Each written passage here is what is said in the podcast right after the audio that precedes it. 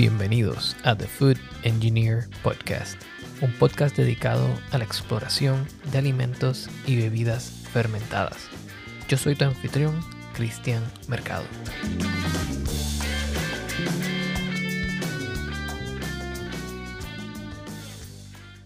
En el día de hoy tenemos a un experto en el tema del mezcal, pero no solo eso, también un empresario, un poeta y hasta una persona que tiene un récord Guinness. Tenemos con nosotros a Paul González Mangual. Bienvenido, Paul. Gracias, Cristian. Eh, introducción esa me pone, me deja sin palabras, pero te, lo agradezco. Eh, gracias por la oportunidad de estar aquí, hablar un poquito de este espíritu destilado que, que se está poniendo trendy a nivel nacional y a nivel de, de nuestra isla y alrededor del mundo, francamente. Así que vamos a, hablar un poquito del mezcal. Excelente. Paul, eh, para los que no te conocen, ¿quién es Paul? Pues mira, yo siempre digo que yo soy un jíbaro de aguadilla. Y desde pequeño me enamoré de la gastronomía. Eh, mis papás me llevaban siempre a... Viajaban para comer. Y desde ahí pues me malacostumbré y, y, continué mi travesía empresarial. Este, y todo siempre lo pensaba, todos los negocios, todas las ideas, todo lo que he hecho actualmente ha sido alrededor de la, de la comida. Eventos culinarios, distribuidoras de alimentos, este, eh, una agencia de turismo gastronómico, eh, you name it. Y siempre que tenía la oportunidad, eh, viajaba para comer y comía para viajar. Así que en todos esos viajes eh, me lleva la vida a México.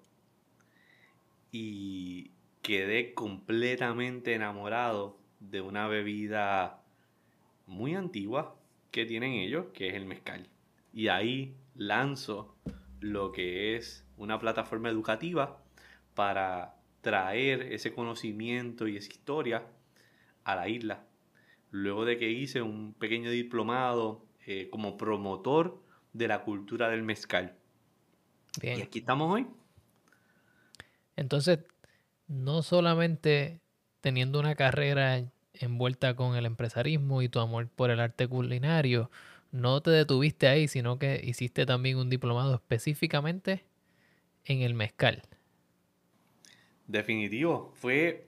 Mira, yo, yo digo que yo era bebedor de whisky y sin quitarle mérito a ningún otro destilado, cuando, cuando yo pruebo el mezcal y empiezo a ver que está, que está atado a mucha historia, a mucha tradición, que está atado a generaciones de conocimiento, que es una de las bebidas más orgánicas, más antiguas, eh, es una bebida que completamente va alrededor del agradecimiento a la madre tierra todas esas pequeñas cosas me cautivaron de una manera significante y dije, yo tengo que conocer más, yo tengo que aprender más y tengo que, a través de las plataformas que tenía o que tengo, eh, tratar de promover eso mismo que está ocurriendo en comunidades rurales en México.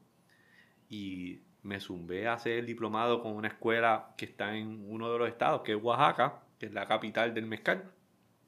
Y luego de, de casi un año pues lanzo mi proyecto para poder entonces llevar ese mensaje, llevar esa tradición y esa cultura de lo que es el mezcal. Bien, y más adelante vamos a hablar más en detalle de tu proyecto, que me fascina mucho. Pero por ahora, ¿por qué no nos cuentas un poco más de qué es el mezcal? Pues mira, el, el mezcal es una bebida destilada que sale de esta planta que se llama maguey o agave. Y, y ahorita podemos explicar un poquito más por qué una o la otra, pero una vez esta planta se madura en la tierra por entre 6 a 35 años, dependiendo de la especie que es, entonces pasa por todo este proceso hasta que se destila y finalmente cae en la botella. Curiosamente, el mezcal es la bebida destilada más antigua de las Américas. Y todo ocurre porque esta, esta planta ha sido parte de la historia de México por miles y miles de años. Se utiliza para tela, se utiliza para eh, como medicina, las flores se comen, eh, se usa para leña, tiene mil usos. Se hacían fermentados como el aguamiel y el pulque. Y cuando llegan los conquistadores a las Américas, hace poco más de 400 años, traen consigo, traen con ellos el conocimiento de los destiladores. Así que de la fermentación pasan a la destilación. Y ahí es que conocen esto. Y entonces que nace el mezcal como lo conocemos hoy. Y un dato bien interesante que me traíste a colación en una eh, conversación previa fue la existencia de dos orígenes distintos de la destilación. Eh, ¿Me puedes hablar un poquito de eso? Pues mira, sí, este, eso, eso siempre es súper curioso. Es de los pocos espíritus que tiene dos métodos diferentes de, de destilación. Uno nace porque cuando llegan los, como yo le llamaban, los chinos a la Nueva Española, que realmente eran filipinos, cuando llegan a la española, ellos, traían, ellos tenían el conocimiento ya, ellos ya destilaban la savia de la palma de coco y hacían un destilado de coco. Así que cuando ellos llegan allá, que llegan más o menos por el área de Acapulco, que es en el oeste de, de México, eh, empiezan a enseñarle a, los mexicanos, ¿verdad? A los nativos que estaban, le empiezan a enseñar este proceso y eran con unas, eh, el destilado de barro, o sea, eran como, una, como unas jarras de, de, barro completamente. Y ahí entonces le empiezan, ellos empiezan a experimentar con esta planta que utilizaban para todo y utilizan un estilo de pulque, que es un fermentado que sale de la planta, del corazón de la planta, y empiezan a hacer diferentes eh, procesos para destilarlo y convertirlo en, este producto que se terminó siendo el vino de mezcal. A la misma vez, los españoles entraron por el este y trajeron consigo el destilador árabe, que es el de cobre, el que utilizamos normalmente para whisky, ron, vodka, el, tradicional. El llamado alambique. ajá, traen el alambique de cobre y, y entonces pues le enseñan también a producir sus bebidas en México. Y ahí entonces vuelve otra vez y, em, empiezan a desarrollar esos destilados del agave. Y así es que nace hace como 400 años atrás el mezcal en México. Y corrígeme si estoy en lo incorrecto, pero entonces el pulque es al mezcal como la cerveza es al whisky. Eh, parecido. Lo que pasa es que el, proceso es diferente. E, esta planta, cuando uno mira el maguey o el agave, es una planta que tiene en la parte de abajo, pegada a la tierra, un corazón que es como una piña gigante. Y entonces pegada a esa piña hay unas pencas, hojas, que parecen como espadas, en muchos de los casos. Entonces, para hacer el, pulque, eh, quitan las hojas dejan la piña ahí en el piso y le hacen como un tipo de boquete y entonces empiezan a rasparlo por dentro. La empiezan a raspar como si tuviera una piña, le quitan la tapa y entonces empiezas a rasparlo con, como con una cuchara y utilizas todo eso que vas raspando y saliendo y entonces lo fermenta. Y esa es la forma más básica de hacer pulque. Sin embargo, el mezcal pasa por otro proceso donde se cocina el agave para sacarle mejores los azúcares para que fermente mucho más y poder entonces destilar y que tenga un porcentaje de alcohol hasta más alto.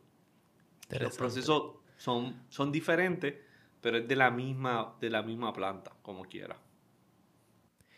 Y ya que estamos hablando un poco del proceso, háblanos un poco más sobre los distintos pasos que son necesarios para ir desde esa piña de agave hasta el producto final que estamos hablando hoy, que sería el mezcal?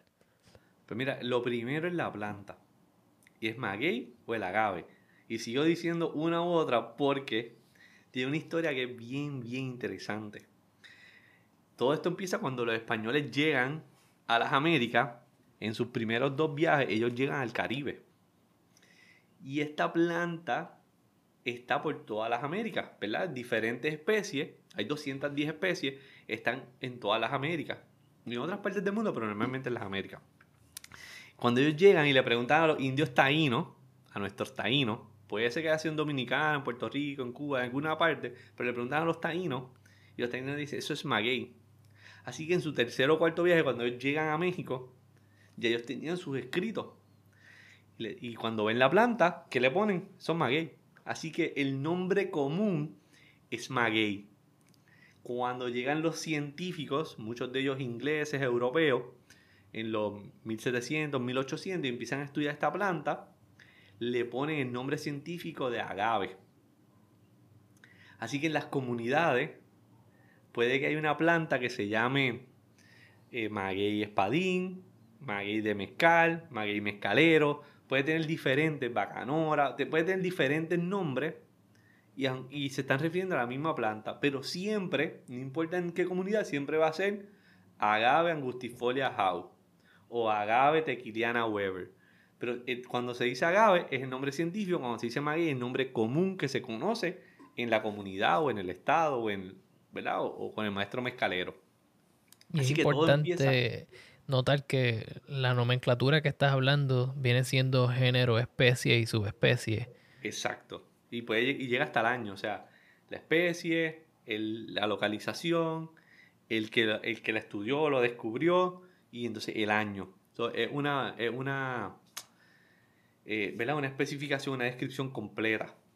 Eh, por dar un ejemplo, el, el maguey que se utiliza para hacer el 90% del mezcal, que es el maguey espadín, el nombre común es maguey espadín, porque parece, las la hojas parecen espadas. El nombre científico es agave angustifolia how. Pues Howard Hawthorne fue el que, la descubrió, el que la estudió. Eh, angustifolia es la otra parte de la descripción y entonces pues agave. Y así sucesivamente pasa con todas las otras 44 especies que se utilizan para hacer mezcal. Wow, eh, hay una variedad increíble y, me imagino que entonces en cada comunidad le tienen su nombre, eh, existen sus subespecies y variantes locales. Eh, e, es algo bien complejo desde un punto de vista botánico. pero entonces, ¿cómo vamos desde ahí a, nuestro, a nuestra veladora de mezcal? Pues mira, una vez ya tengamos la planta y esta, esta especie, dependiendo de la que sea, tienen que estar madurando en la tierra de 6 a 35 años. La especie que hablamos, que es maguey espadín, que es la más que se utiliza para el mezcal porque tiene mayor rendimiento, porque se tarda menos tiempo, dura de 6 a 9 años. Pero hay otras especies como el tepestate, que puede estar de 12 a 35 años. Wow. eso es increíble. el añejamiento del mezcal ocurre en la tierra, ocurre en la planta. Así que la otra figura importante que siempre para mí es ultra importante mencionar es el maestro mezcalero. Lo que tenemos en la planta, lo otro más importante es el conocimiento generacional de estas personas que llevan mucho tiempo sus familias o ellos haciendo esta bebida. Porque ellos tienen que recopilar el gusto histórico de cómo se hace esta bebida. Porque cada comunidad tiene su propia receta o el estilo. El maestro mezcalero puede jugar ¿verdad? de manera diferente, pero la comunidad tiene que tener un estilo general y tiene que ser aceptado el estilo que haga el maestro mezcalero. Así que tenemos la planta, tenemos el conocimiento del maestro mezcalero, así que él va a recoger el producto, ¿verdad? el maguey. Vamos a poner el ejemplo con maguey espadín. Él dice, mi receta es con el maguey de 8 años cosechado, ¿verdad? Madurado. Entonces lo van a, después de eso viene el corte. Van a cortarle las pencas, las hojas, las van a cortar completamente para dejar la piña, el corazón. Entonces, eso lo van a recoger y van a recoger varias. estas piñas pueden pesar entre 50 a 300 libras. Wow. Estamos hablando de una piña bien grande. Bien grande. Van a recogerlas todas, las van a picar muchas de ellas en diferentes trozos. Y entonces van a ir a cocinarlo. Este es uno de los yo diría que es el único espíritu destilado que pasa por un proceso donde la materia prima se cocina completamente, pasa por el fuego. Y aquí van a ver un montón de cambios químicos. Así que van a tener este horno que lo podemos decir que está debajo de la tierra, donde van a poner madera, leña, endémica de la región, van a poner piedras volcánicas también endémicas de la región, van a encender eso para que las rocas volcánicas absorban el calor. A eso le ponen un tipo de manta o le ponen lo que ahorita vamos a hablar más de que es el bagazo, para que cuando las pongan las piñas, pongan los magueyes cortados, no, no esté en contacto directo con, el, con la piedra caliente. Van a poner todas las, las, magueyes y entonces van a ponerle una tela arriba y lo van a tapar completamente con tierra. Va a quedar como un horno, literal, incrustado en la tierra, o sea, cubierto completamente de tierra, como si estuviera cocinando debajo de la tierra. Y ahí, como el barbecue del sur de Estados Unidos, se va a cocinar con fuego indirecto por cinco días. Oh, es como, como una cochinita pibil en esteroides. Exactamente, exactamente. Así que luego de cinco días van a sacar toda la tierra y sacan todos los magueyes. Y aquí tiene, vamos a tener los magueyes cocinados. Y este es el primer paso para sacarle los azúcares al, al maguey. Así que ahí tienes que dejarlo por lo menos uno o dos días a lo que se enfrían. Porque no podemos pasar al próximo paso sin que se enfríen. Una vez están fríos, entonces pasan a lo que es la molienda. En la molienda, eh, tradicionalmente se utiliza esta piedra gigante, lo que le llamamos un molino egipcio, una piedra gigante de, de, piedra endémica de la región. Esta piedra también es generacional, está con la familia, pesa normalmente 1.5 toneladas. Y entonces van a echar todos estos magueyes cocidos los van a pasar por la piedra. Esta piedra la mueve un caballo o un burrito que ellos tienen. Y entonces va a machacar los magueyes cocidos. Y esto va a continuar sacando los azúcares y lo va a preparar para el próximo paso. El próximo paso es la fermentación. Y aquí tienen unas tinas de madera gigantes, unas piscinas así de madera gigantes, donde van a echar todo ese maguey cocido que está machucado, que está deshilado, y todo el líquido que hay, y lo van a echar ahí.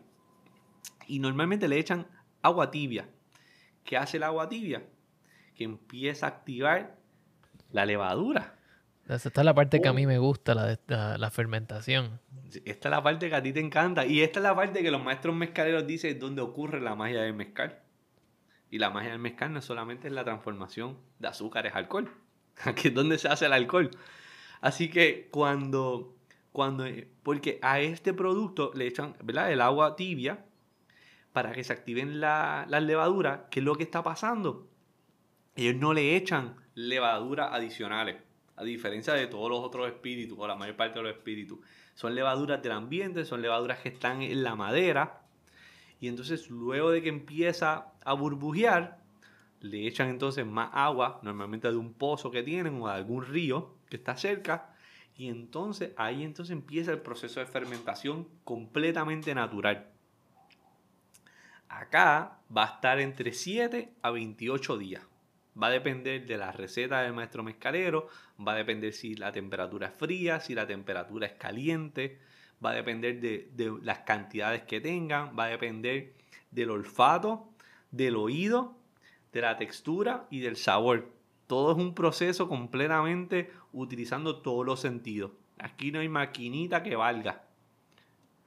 Así eh, que, entonces la experiencia de ese maestro mezcalero y, y, los factores ambientales los que determinan la calidad de tu producto final.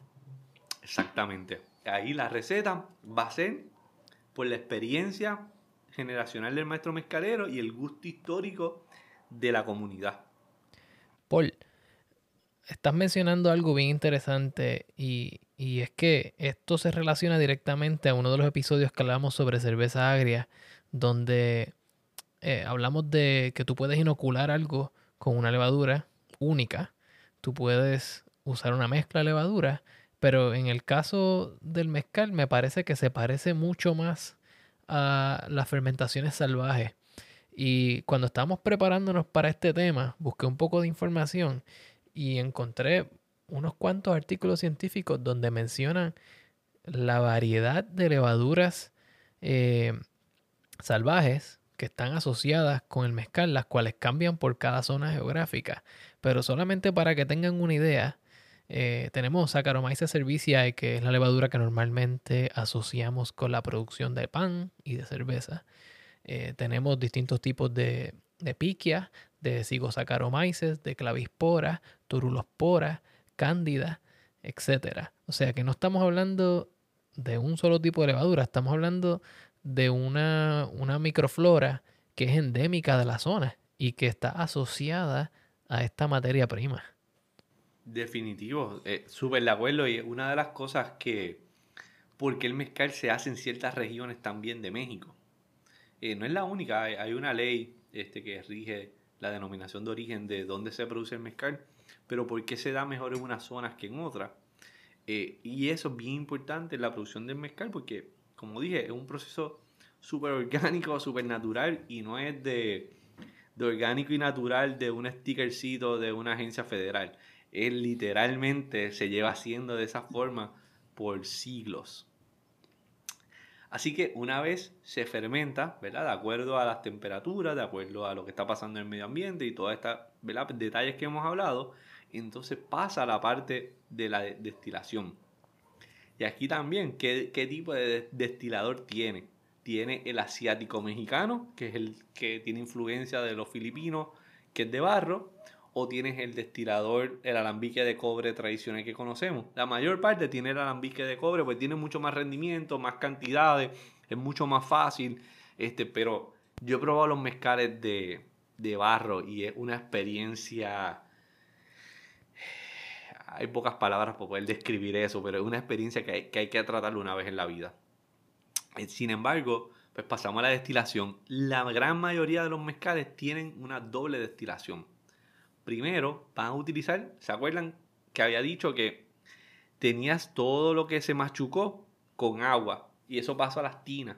Pues en la primer destilador va a pasar todo eso que se destiló, eh, que se fermentó, que tiene todo eso deshilado, todo eso maguey cocido que está machucado, va a pasar conjunto con el, con el tepache este, fermentado, va a pasar al destilador todo junto. Y ahí van a destilarlo una vez. Entonces, eso que se destila van a salir tres áreas. Va a salir la cabeza, va a salir el común y va a salir la cola. La cabeza tiene mucho más etanol, la, parte del común, el chiche, como le dicen, es la parte que más desean y entonces las colas que tienen un poco menos.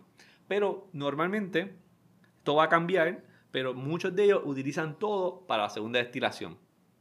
Bien y en la segunda destilación vuelven a salir estas tres partes. Algunas personas, algunos maestros mezcaleros tienen, lo dividen en dos, a veces lo dividen en una, a veces lo utilizan todo.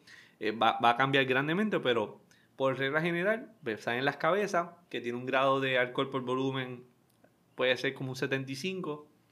luego viene la parte del, del común, que tiene un 55, un 60, y entonces las colas que ya tienen como un 30, un 40. Y entonces aquí viene otra vez la parte generacional del maestro mezcalero. Y entonces aquí él va a mezclar cabezas, colas y común para crear su receta. A veces le quitan la cabeza, a veces le quitan la cola y solamente usan una parte. Y luego entonces, pues como todos los espíritus, para bajarle la graduación, le echan agua destilada. Y luego lo embotellan a mano y lo etiquetan a mano y lo empacan a mano. Estamos hablando de un espíritu destilado que tiene todas las cualidades de los procesos, ¿verdad? Eh, más modernos, eh, pero de una manera un tanto más rudimentaria. Y, me imagino que entonces esto tiene una cierta expresión en el sabor, que vamos a hablar un poco más de eso luego. Pero entonces me diste que se embotella a mano.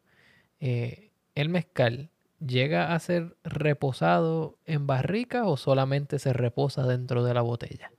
Pues mira, esto es algo que, se ha adaptado de, de los tequileros. El tequila es un tipo de mezcal. Interesante aclaración. El, el, tequila es un, tipo, de, mezcal. O sea que si lo imaginamos como un Venn diagram, ¿verdad? Un, diagrama de círculos eh, relacionados dentro de todo el mundo de los mezcales, el tequila es una porción de ellos. Sí, hay un, hay un dicho, todo tequila es mezcal, pero no todo mezcal es tequila. Y ahorita hablamos que hay 44 tipos de plantas, de especies que se utilizan para hacer mezcal, pero de esas 44 solamente una se utiliza para hacer tequila. Los tequileros, por muchas razones, se hizo mucho más famoso, la ley se hizo, la denominación de origen se hizo mucho más eh, pronto que la del mezcal. Eh, y también cuando la prohibición de Estados Unidos, muchos americanos fueron a México a producir alcohol ilegal. Los tequileros aprendieron mucho del gusto de los americanos, aprendieron mucho del whisky, aprendieron mucho de todos estos procesos de añejamiento. Así que empiezan a decir, ¿cómo yo puedo llegar a ese mercado? ¿verdad? Una de las razones pues era, vamos a tomar el tequila, que es un proceso completamente industrial, bien diferente al del mezcal, y vamos entonces a añejarlo. Entonces el mezcal, hay pocas marcas o pocos maestros mezcaleros que desean hacer esto. Pero ¿por qué no lo desean hacer? Cuando tienes una planta que está 8, 10, 15, 20 años añejándose, ¿por qué tú le vas a, ponerla en un barril para tener un sabor a vainilla y a madera? Ya tiene un montón de sabores. ¿Por qué quieres añadirle eso adicional? Porque no, no hay necesidad de hacer eso. Pero los que lo hacen, y por ley se permite tener el joven, que cero añejamiento, luego lo puedes reposar en barricas de roble americano por menos de 12 meses para que sea catalogado como reposado. Si es menos de, hasta de 13 meses a hasta 3 años, entonces se puede considerar añejo. Pero cuando lo reposan, lo tienden a reposar de, de 2 a 4 meses para que no sepa tanto a la madera y a la vainilla y todavía preserve el sabor agave. Eso es lo que, lo que uno quiere. Y hay otro proceso también este, que es el abocado. Que es un poco más sobre eso. Que es, este, el, este es el mezcal que es añejado con el gusano del maguey. Hay un gusano que vive, aunque es un tipo de parásito que vive en la planta, y eso lo utilizan para hacer el abocado, que es un tipo de reposo con el gusano. ¿Y qué características le confiere el gusano del maguey al mezcal? Hay que probarlo para verlo, pero es un tipo de, es un tipo de añejamiento eh, es, bien difícil, por lo menos para, para nosotros que no estamos acostumbrados quizás a, comer ese tipo de insectos o a tener ese tipo de dieta, se nos hace un poquito difícil comprenderlo, pero le da un dulzón y le da un poco de amarillento también al, mezcal. Eh, es súper curioso, uno lo prueba, te baja, la graduación de alcohol sigue siendo la misma, pero lo sientes menos. Y, tiene estos elementos que, tú mismo lo pruebas y dices, contra, sé que no me sabe al joven normal, pero tiene unos elementos que son un poquito difíciles de comprender, pero son agradables. O sea, no, no, ah, y otra cosa es que no te va a hacer alucinar, como dicen. eso no pasa. Paul, cuando tú me, me dices que se utiliza el gusano como parte del añejamiento, ¿estamos hablando de un gusano por botella o estamos hablando de que se hace en un tanque principal y luego se pasa a la botella? La hay de las dos. Y, voy, a, voy a hablar un poquito del mito del, gusano porque hace como en los años 50 más o menos hubo esta compañía que todavía está por ahí este, que popularizó el mezcal con el gusano. Y cuando tú le preguntas a muchas personas, el mezcal es el gusano y piensan que todos los mezcales tienen gusano y, eso no es cierto. Obviamente eso no es cierto. Este, hay comunidades que hacen mezcal con gusano, abocado, y hay otras marcas, especialmente industriales, que ponen el gusano para como método promocional, como hizo y hace esa compañía desde hace mucho tiempo y fue muy efectivo esa promoción porque antes no habían, tenías dos botellas, una de tequila y una de mezcal. Y no había forma de tú distinguirlas, son dos espíritus transparente completamente, ¿Cómo tú los distingues? Pues este es tequila y el, el gusano es el mezcal. Hay dos tipos de proceso para añejar esto. A veces lo hacen y simplemente le echan uno o dos gusanos a la botella una vez ya está joven, ya terminan y lo dejan añejando en el, en el vidrio como tal. El mezcal cambia en el vidrio, curiosamente. Este, eso es algo que tenemos que indagar más químicamente cómo, cómo pasa, pero sí cambia. Y entonces eh, también lo he escuchado y lo he probado, que lo ponen en la barriga los cuatro o cinco meses con gusano también adentro. Y después le echan el gusano de la botella. Lo he visto de las dos formas.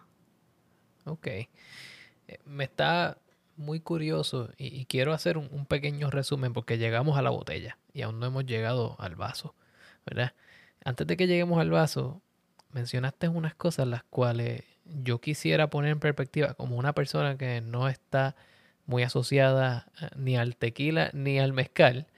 Eh, yo me imagino que cada paso de este, de este proceso de manufactura tiene un efecto en el sabor final. Estamos hablando de una planta que se tarda mucho tiempo en madurar. Luego pasa por un proceso eh, donde se cocina. Así que tenemos reacciones de Maillard, tenemos lo, que algunas veces se le llama caramelización, pero son dos cosas distintas y no vamos a entrar en ese detalle ahora mismo. Eh, después de esa cocción larga, que tenemos una cocción de cinco días, así que muchos procesos, muchos cambios químicos ocurren en ese tiempo, tenemos una fermentación mixta. Y las fermentaciones mixtas son conocidas por tener no solo alcoholes, eh, ésteres y otro tipo de compuestos volátiles que dan, ¿verdad? Que confieren olores, sino que también tenemos eh, ácidos. Así que podemos tener ácido acético como parte de esa fermentación. Ya sin llegar siquiera a un barril o sin añadir siquiera un gusano, yo me estoy imaginando que estamos hablando de un tipo de bebida de un perfil sumamente complejo, un tanto dulce, con notas eh, de azúcares reducidas, con notas ácidas y con un olor un tanto ahumado. ¿Me equivoco? Está en lo correcto. No solamente es el espíritu más antiguo de la América, es el más orgánico de todos los espíritus. Y, y es el más complejo de todos los espíritus. Y es el menos estudiado también, posiblemente. O sea, tiene todos los elementos. Y por esa razón, cuando tú tienes toda esta larga proceso de, manufactura, de maduración, de todo esto. Por eso es que este producto no se bebe a shot.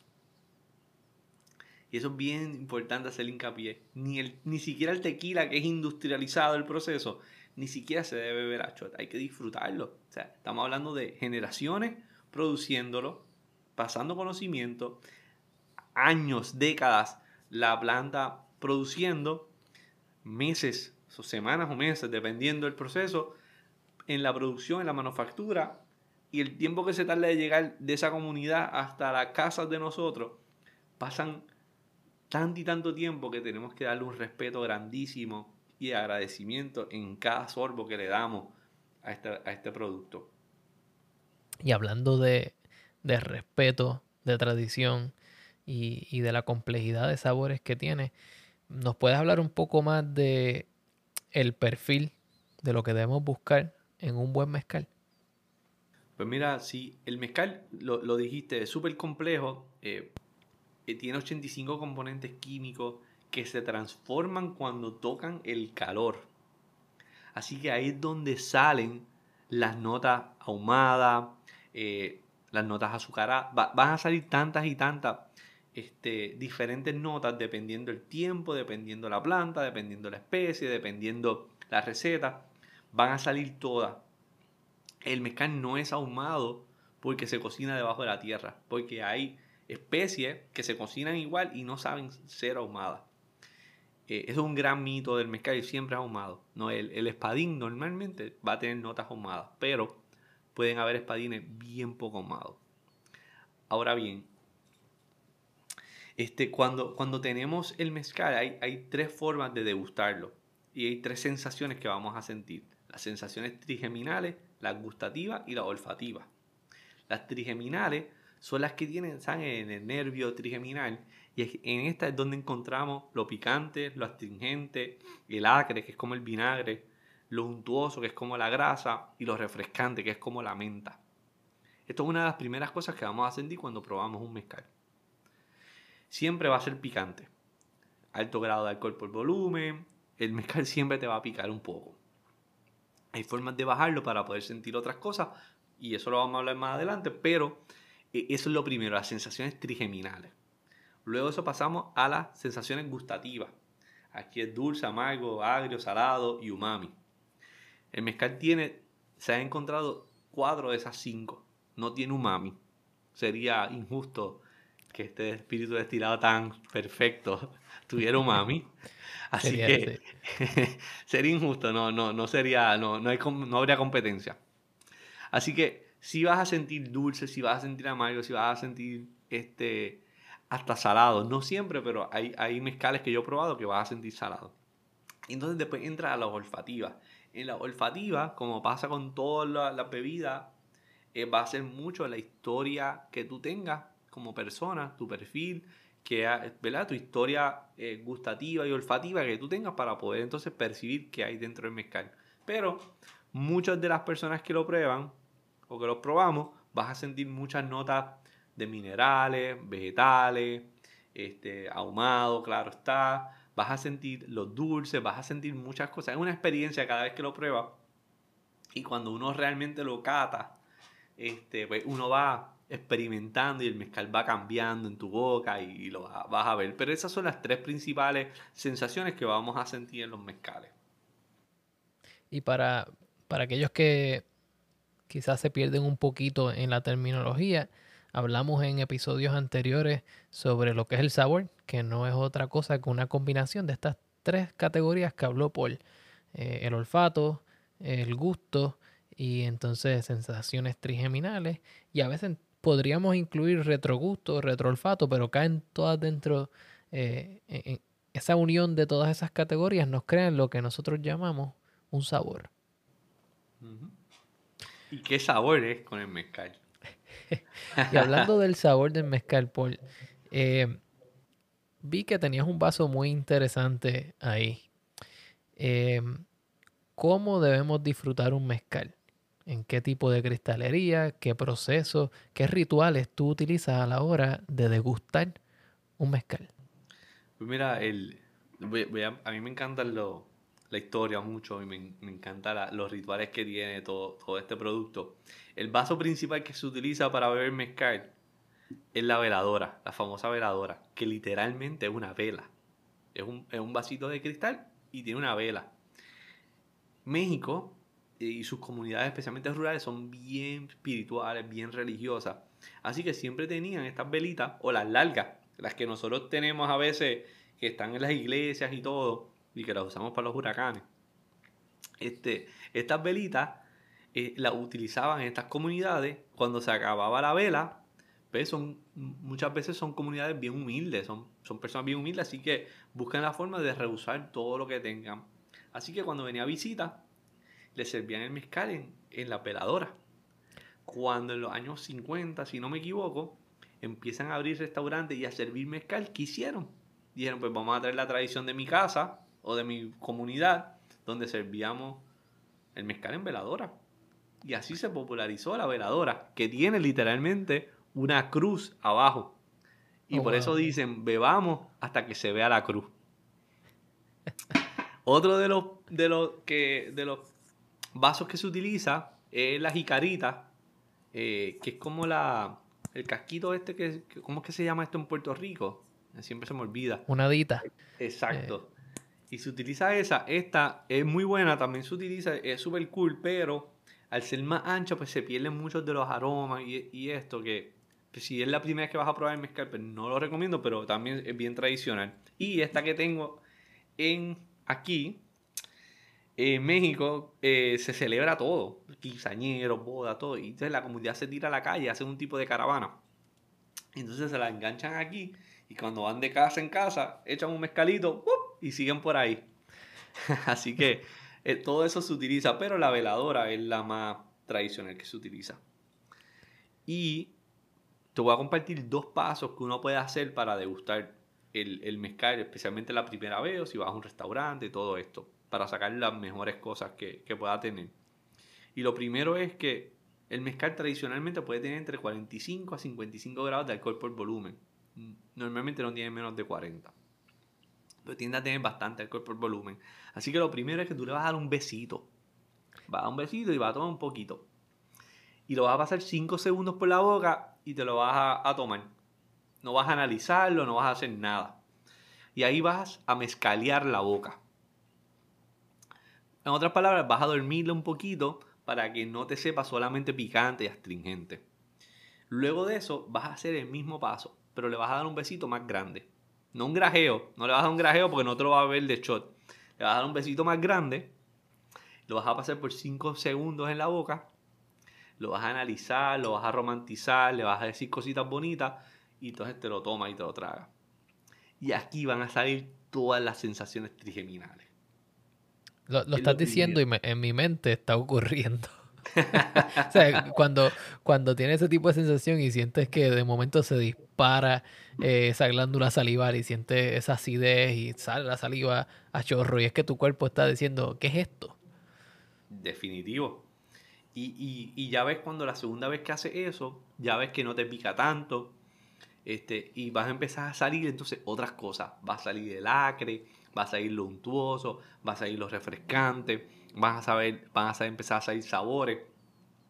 Y si seguimos con otros pasos, vamos a poder entonces sacar otras vertientes dentro del mezcal que vamos a poder experimentar. Pero esas son las dos principales eh, que podemos hacer, que, que, siempre debemos hacer cuando tenemos mezcal. Y después pues te lo sigues dando de besito en besito. Y por favor, nunca, nunca en shot.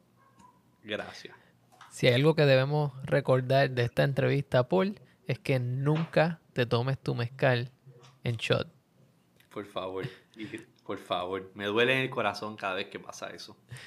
Paul, eh, mencionaste, eh, cuando estabas hablando del proceso de degustar el mezcal, me acordé de una clase que tomé hace un tiempo sobre análisis sensorial. Y es eh, lo primero que ocurre es que cuando a tu boca entra un pedazo de comida, con tu saliva vienen un montón de enzimas distintas que algunas de ellas se destruyen, siendo ¿verdad? una cantidad alta de alcohol, ¿verdad? Pero tienes enzimas, eh, tienes cambios químicos que van a ocurrir en eso que te estás echando a la boca. Así que quizás cosas que no necesariamente están en el mezcal o que ya están, pero están atadas a otros compuestos, se desasocian cuando entran a tu boca y entonces los puedes percibir. Y, cuando me dices que lo haces una y otra vez, te estás acostumbrando a ciertos sabores, estás creando, como dicen, un baseline. Y encima de esos sabores, entonces que tú empiezas a apreciar como una capa adicional de complejidad. Y esa capa adicional de complejidad, como ya dijiste anteriormente, estamos hablando no tanto del gusto, estamos hablando de las sensaciones trigeminal que se relacionan a un tipo de receptor TRP, que básicamente se le llama The Pain Receptor, que te deja saber lo que es básicamente lo picante, lo caliente, eh, tipo electricidad, eh, la grasa, como ya dijiste. Y entonces encima de eso tiene todos estos compuestos eh, de olores que no solo están cuando te acercas el vaso a la boca, sino después que lo tragas y entran por la cavidad retronasal, que ahí tenemos muchas otras terminaciones nerviosas que perciben eso. Y, según me lo describe, realmente me lo estoy viviendo acá y estoy loco por probar un mezcal. Tienes que hacerlo, pero va, te, te doy la advertencia. No vas a querer beber otra cosa que no sea mezcal. estoy dispuesto a ese reto. Entonces, Paul, um, una cosa eh, que me interesa mucho y, y, es que he visto poco a poco cómo has entrado en este mundo del mezcal y te has desarrollado en todo un profesional, eh, no, tan solo de degustarlo, sino de compartir y describir eh, las sensaciones que tenemos cuando probamos un mezcal. Como parte de esto, empezaste un proyecto del cual quisiera que nos hablaras un poco más. Pues mira, eh, como, como parte de, lo que de, la experiencia que tuve en, México y, de la experiencia que, de, ¿verdad? que me enamoré del mezcal y todo, y, como escuchamos ahora, eh, tiene muchos componentes históricos, de tradición, de generación, eh, tiene tantas cosas tan bonitas que van ahí, que, que, van bien a tono con mi forma de ser, mi forma de, de, ser y estar en este mundo. Así que decidí hacer este diplomado con, con, con, la escuela en Oaxaca para convertirme en promotor de la cultura del mezcal. Eh, eh, ser experto en mezcal es bien difícil, no, no creo que haya una persona que sea experto en mezcal porque a lo mejor eres experto del mezcal de Oaxaca, de la comunidad X, pero de la comunidad Y no, y si no te vas a otro estado. Pero sí puedes ser promotor de todas estas cosas bonitas, de toda esta historia, de toda esta tradición que es bien difícil que salga allá. Así que creo Club Mezcal, que es esa plataforma educativa para poder promover la cultura y la tradición de los mezcales tradicionales de México. Y entonces, durante, con, esta, ¿verdad? con este proyecto, lo que pretendo es que aquí en Puerto Rico, eh, hopefully en algún punto podamos sacarlo, pero aquí en Puerto Rico, este, pues, que las personas puedan entender su historia, su tradición, como a través de mezcaleadas, que no son otra cosa que catas. La diferencia es que la cata va directo a probar, la mezcaleada tiene el componente histórico, más la cata, que es una de las diferencias, por eso se llama mezcaleada. A través de las mezcaleadas, a través de colaboraciones, a través de diferentes eh, herramientas, eh, eventos este, que estoy desarrollando poco a poco. Esto es un proyecto que, que va en desarrollo con, ¿verdad? con los tiempos que estamos viviendo. Este, y entonces, pues de esa forma, pues voy creando esta comunidad de personas que van entendiendo la cultura y la tradición del mezcal con los mezcales que están llegando a la isla, para que entonces puedan eh, crecer esta industria, no solamente en Puerto Rico, sino que ayudamos directamente a estas comunidades en México. O sea, tiene un componente social también bien grande.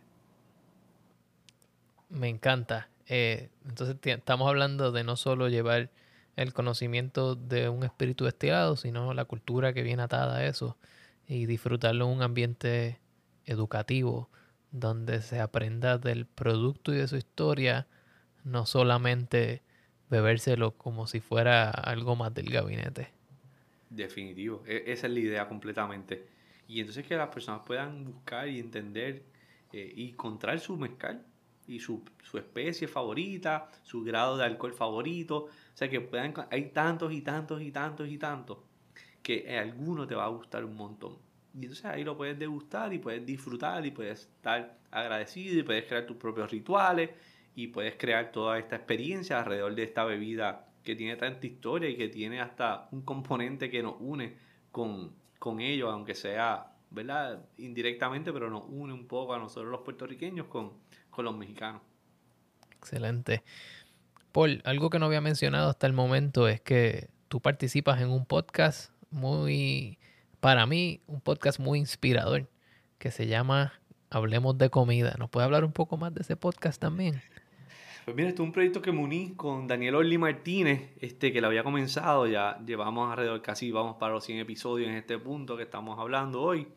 y la idea es darle voz a las voces de la industria gastronómica y de la industria culinaria que está en Puerto Rico y de los puertorriqueños fuera de, de, la isla para que conozcamos lo que está pasando en el back of the house, en el front of the house y que podamos entonces continuar creciendo como industria porque es la única forma que vamos a salir de, de cualquier momento difícil y continuar creciendo y desarrollando nuestra economía y desarrollando nuestra industria es que podamos colaborar y conocer lo que está pasando, las cosas buenas las cosas difíciles y el podcast es lo que hace visibilizar todos esos elementos dentro de nuestra industria gastronómica. Bien. Paul, eh, para mí es un gusto inmenso tenerte aquí. Eh, eh, muy pocas veces las, las, cuales uno se sienta con una persona que tiene una conexión gastronómica y podemos hablar por horas largas aquí de distintos productos fermentados, comida, viajes, lugares, experiencias. Eh, pero le exhorto a los que están escuchando este podcast que sigan a Paul. ¿Dónde? Me pueden buscar como el Club Mezcal en Instagram y Facebook. Me pueden buscar a mí personalmente como Paul González Mangual. O pueden buscar el podcast que Hablemos de Comida Podcast también en Facebook e Instagram. Y ahí podemos conectar, me hacen chistes, me cuentan, me hacen preguntas y con confianza podemos eh, estar para todos ustedes. Paul, muchas gracias por sacar de tu tiempo y de tu agenda ocupada para hablar conmigo y esperamos tenerte en algún momento de nuevo para hablar más sobre comida. No, gracias a ti, eh, Cristian, te, agradezco un montón la invitación, que compartas también tu conocimiento y que podamos colaborar siempre. Este, así que, y a todos los que nos escuchan también, muchas gracias por, por sintonizar y continúen apoyando este podcast, que lo que está haciendo Cristian es espectacular, es necesario y es de mucho conocimiento para, para todos que estamos en la industria. Así que gracias, Cristian. Gracias, Paul. Hasta luego.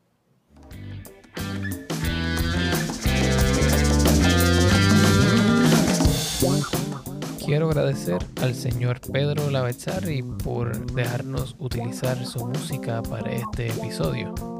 La canción que escucharon el día de hoy se llama Dando Palos y la pueden conseguir en Bandcamp buscando a Pedro Lavezzari. Gracias.